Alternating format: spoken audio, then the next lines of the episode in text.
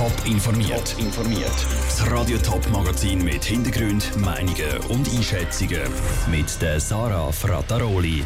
Wie die Winterthur Parteien der Altstadt neues Leben einhauchen und warum die Kantone beim Lärmschutz einfach nicht hineinkommen, das sind unsere zwei Themen im Top informiert. Posten in einem grossen Einkaufszentrum oder gerade im Internet. Kleine Läden haben immer mehr Mühe, um genug Kunden anzulocken. Die FDP wird das zu Winterthur jetzt ändern. Und sie wird damit auch noch die ganze Altstadt aufwerten. Für das hat die FDP einen 40-seitigen Masterplan ausgeschafft. Dort steht zum Beispiel drin, dass leere Läden mit Pop-up-Stores gefüllt werden oder dass es in der Stadt mehr Genossenschaftswohnungen geben soll. Wie der Plan der FDP im Detail aussieht und was die anderen Parteien davon halten, im Beitrag von Ruud Schmenzi. Vor einem Jahr hat der Kleiderladen OVS in der Winterthur Altstadt zugemacht. Genauso lange steht das Ladenlokal auch schon leer. Das ist etwas, was die FDP jetzt will ändern. Die Partei hat darum einen Masterplan mit sieben Zielen erarbeitet. Mit diesen Zielen wollen sie die Winterthur Altstadt aufwerten. Die Romana Heuberger ist die Initiantin von dem Masterplan. Und für sie gehört nicht nur das Lädeli dazu.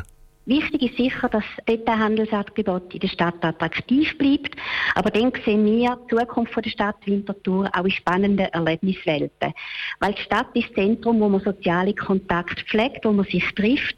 Und da wird sich die Stadt weiterentwickeln. Also nicht nur das Lädeli-Sterben ist für die FDP wichtig, sie will allgemein die Altstadt aufwerten.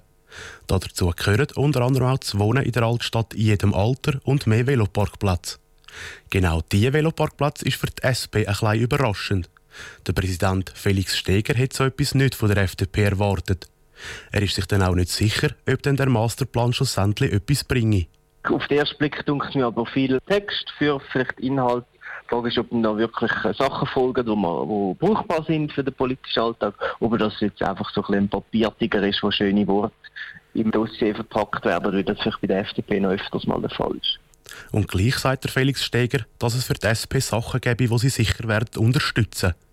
Auch die Grünen und die SVP fragen sich, ob das nicht nur viel heiße Luft ist.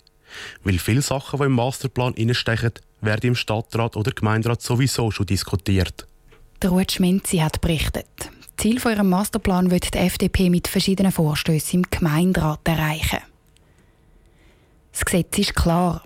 Kantone und Gemeinden müssen ihre Anwohner vor zu grossem Lärm schützen. Auch wenn das heisst, dass sie teure und komplizierte Lärmschutzmaßnahmen bauen müssen. Zum Beispiel Schutzwände oder Flüsterbeläge. Die Behörden haben eigentlich nur bis letzten Frühling Zeit gehabt, um diese Massnahmen umzusetzen. Es sind aber nicht alle fertig geworden.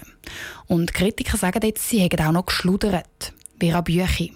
Die Vorwürfe der Lärmliga sind happig. Sie hat die Daten vom Bund zu den Lärmschutzmaßnahmen ausgewertet und sagt, Kantone wollen die Bevölkerung gar nicht vor Lärm schützen.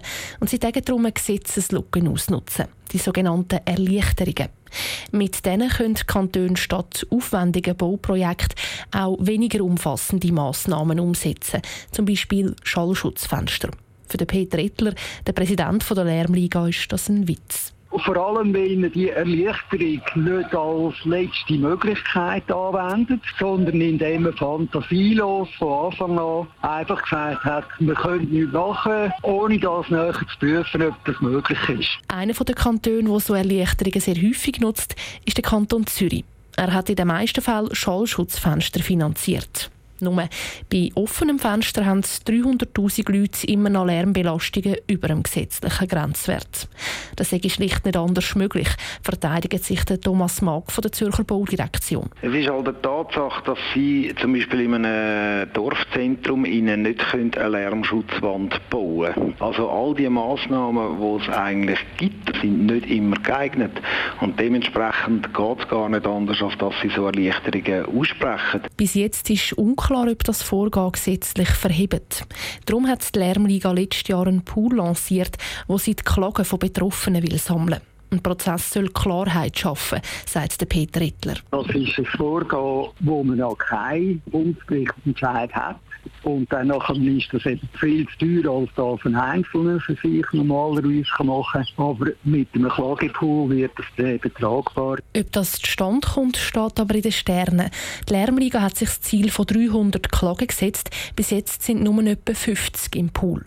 Und beim Kanton Zürich sind auch noch keine Klagen eingegangen, sagt Thomas Mag. Sowieso, neben dem Lärm sind auch andere Punkte wichtig. Wir leben in einer Welt, hier im Grossraum Zürich, wo vom Verkehr lebt und da beißt sich halt dann irgendwann mit dem Katz am Schwanz. Sie können eine Autobahn Lärm sanieren, indem sie Tempo 30 machen, aber man muss sich einfach nachher auch über die Konsequenzen bewusst sein. Und der Thomas Mag betont, manchmal sind Lärmschutzprojekte auch darum noch nicht umgesetzt, weil die Betroffenen selber eine Einsprache gemacht haben. Zum Beispiel, weil es keine Lärmschutzwand, sondern einen Flüsterbelag vor dem Haus wollen. Der Beitrag von der Vera Büchi. Nicht nur im Kanton Zürich, auch in anderen Kantonen sind viele Projekte noch am Laufen. Insgesamt haben die Kantone und Gemeinden in den letzten Jahren fast 2 Milliarden Franken ausgegeben für den Lärmschutz.